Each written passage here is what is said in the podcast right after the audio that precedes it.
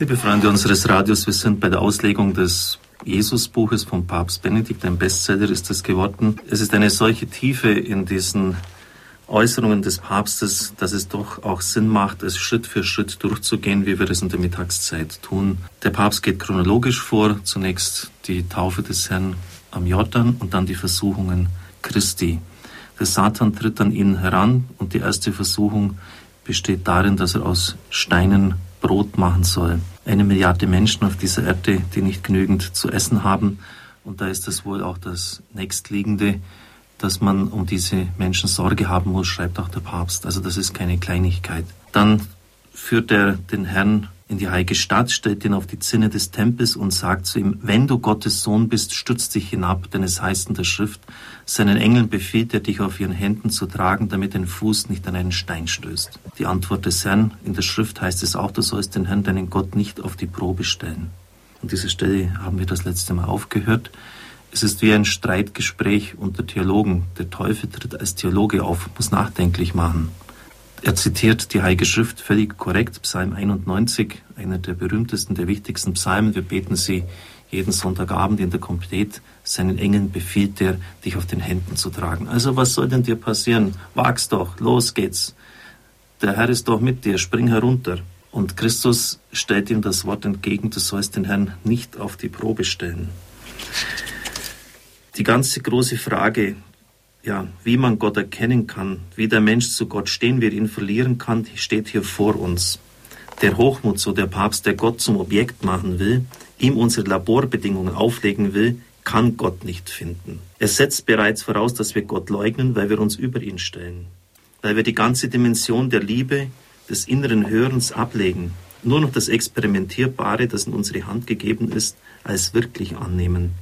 Wer so denkt, der Papst Benedikt macht sich selbst zu Gott und erniedrigt dabei nicht nur Gott, sondern die Welt und sich selber. Wenn du Gottes Sohn bist, bist du es, bist du es nicht. Und wenn du es bist, dann musst du es uns zeigen. Dann stell dich mal unter Beweis. Der aufmerksame Bibelleser weiß, dass das an einer anderen Stelle am Ende des Lebens Christi nochmals auftaucht. Wenn du Gottes Sohn bist, dann steig herunter vom Kreuz dann tritt den Beweis an. Du kannst es doch. Und was liegt näher? Aber er ist nicht in die Tiefe gesprungen. Er ist nicht vom Kreuz heruntergegangen. Das war übrigens auch die Begründung von unserem verstorbenen Papst Johannes Paul II. Er war wirklich alt, gebrechlich in den letzten Jahren seines Pontifikates. Und warum er denn jetzt seinen Dienst nicht aufgebe? Und er antwortete, Christus ist auch nicht vom Kreuz heruntergestiegen. Jesus hat Gott nicht versucht, aber er ist in die Tiefe des Todes hinabgestiegen, in die Nacht der Verlassenheit, in die Ausgegrenztheit der Wehrlosen. Diesen Sprung hat er gewagt als Akt der Liebe von Gott her für den Menschen. Und er wusste sich gerade bei diesem Sprung in die gütigen Hände des Vaters gegeben. Und das ist der wirkliche Sinn vom Psalm 91, nämlich das letzte und unbegrenzte Vertrauen. Wer dem Willen Gottes folgt, der weiß, dass er in allen Schrecknissen des Lebens, die ihm widerfahren, einen letzten Schutz nicht verlieren wird. Der weiß, und das sind so schöne Sätze, ich muss Ihnen das wirklich jetzt vorlesen, dass der letzte Grund der Welt Liebe ist und dass er daher auch da, wo kein Mensch mehr helfen kann oder will, im Vertrauen weitergehen darf. Solches Vertrauen, zu dem die Schrift uns ermächtigt und zu dem der Herr, der Auferstandene, uns einlädt, ist etwas ganz anderes als die abenteuerliche Herausforderung Gottes, die Gott zu seinem Knecht machen möchte. Es ist Versuchung wenn du Gottes Sohn bist, dann tu mal was für mich, dann zeigst du, dass du es bist. Gerade in der Seelsorge in dieser Woche hatte ich so eine Situation, wo jemand viel gebetet hat und gemeint hat, in einem sicher berechtigten Anliegen, dass Gott etwas tun müsse. Und weil er da nicht gehandelt hat, so wie er es sich vorgestellt hat, hat er dann auch Gott die Quittung gegeben, er betet nicht mehr, geht nicht mehr in die Kirche. So einfach geht es doch nicht zu in unserem Leben. Denn Gott muss sich nicht unserem Experiment stellen. Man darf ihn auch nicht ausproben, wie man Waren ausprobiert, schreibt der Papst wörtlich. Gott muss sich nicht unseren Bedingungen unterwerfen, die wir als unsere Gewissheit haben wollen. Und wenn er dann das nicht tut, den Schutz nicht gewährt, wie es in Psalm 91 heißt, dann ist er eben nicht Gott. Dann hat sein eigenes Wort und er sich so selbst falsifiziert, so der Papst. Dann kommt die dritte Versuchung. Sie ist gleichsam der Höhepunkt. Der Teufel führt den Herrn Visionär auf einen hohen Berg. Er zeigt ihm alle Königreiche der Erde und deren Glanz und bietet ihm das Weltkönigtum an. Ist nicht genau das die Sendung des Messias? Soll er nicht der Weltkönig sein, der die ganze Erde in seinem großen Reich des Friedens und des Wohlstands vereinigt? Und da macht der Papst wieder einen Sprung, ähnlich wie vorher unter das Kreuz, jetzt auf, wieder auf einem Berg in Galiläa. Der auferstandene Christus versammelt nämlich die Seinen auf dem Berg und sagt tatsächlich, mir ist alle Macht gegeben im Himmel und auf Erden. Das heißt, er braucht die Macht nicht vom Teufel, er braucht die Königreiche nicht von ihm. Er hat alle Macht im Himmel und auf Erden.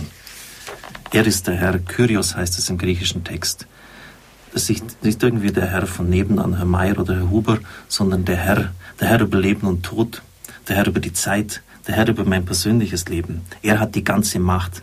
Der Papst schreibt, er hat die wirklich die rettende Macht. Und was bietet ihm Satan an? Die Herrschaft über die Erde.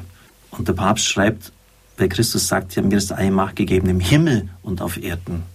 Ohne den Himmel bleibt irdische Macht immer zweideutig und brüchig. Nur Macht, die sich unter das Maß, unter das Gericht des Himmels beugt, das heißt Gottes stellt, wird Macht zum Guten. Das sind Sätze, die muss man wirklich meditieren und in sich tief aufnehmen. Und nur Macht, die unter dem Segen Gottes steht, ist verlässlich. Und dazu kommt noch das andere. Jesus hat diese Macht als Auferstandener. Das heißt, diese Macht setzt das Kreuz voraus, setzt seinen Tod voraus. Dass er durch Golgotha, durch das Kreuz hindurchgegangen ist. Das Reich Christi ist anders als die Königreiche der Erde und ihr Glanz, den Satan vorführt.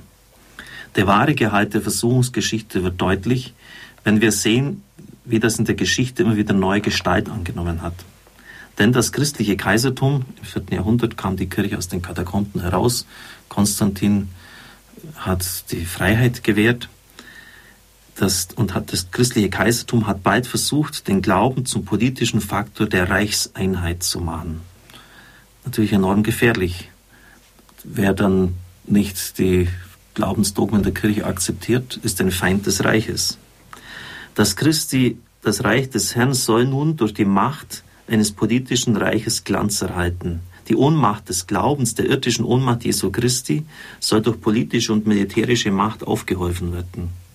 In allen Jahrhunderten ist in vielfältigen Formen diese Versuchung immer neu aufgestanden, den Glauben durch Macht sicherzustellen.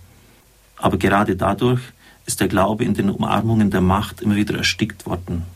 Der Kampf um die Freiheit der Kirche, der Kampf darum, dass Jesu Reich mit keinem politischen Gebilde identisch sein kann, muss alle Jahrhunderte hindurch geführt werden. Auch starke Äußerungen und damit auch ein gewisses Abrücken von manchen Vorstellungen der Vergangenheit. Denn der Preis für die Verschmelzung von Glauben und politischer Macht besteht zuletzt immer darin, dass der Glaube in den Dienst der Mächtigen treten muss und sich ihren Maßstäben zu beugen hat. Das kann es nicht sein. Denken Sie an Heinrich VIII. von England. Er hatte eine Frau nach der anderen und wollte, dass der Papst all diese Verhaltensweisen, die völlig im Widerspruch zur Offenbarung, zum Wort Jesu Christi stehen, er wollte, dass das abgesegnet wird. Und der Papst hat gesagt, für dich gilt genau das gleiche Recht wie für alle anderen.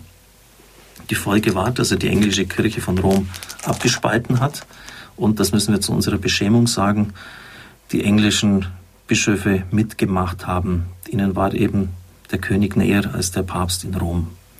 Außer Lordkanzler Thomas Morus und Kardinal John Fisher. Sie haben ihren Kopf auf den Schafott gelegt und sind bis heute als Heilige unserer Kirche verehrt. Das sind so die Linien, die man ausziehen kann von diesen Versuchungen. Auch die, die Warnung an der Kirche, dass sie nicht für sich selber auch weltliche Macht beansprucht, sondern einfach in der Freiheit des Evangeliums das verkündigt, was Christus uns gegeben hat. Und vor allem auch, dass wir auch bereit sein müssen, den Mächtigen zu widerstehen, wenn es notwendig ist, wenn die Werte des Evangeliums mit Füßen getreten werden.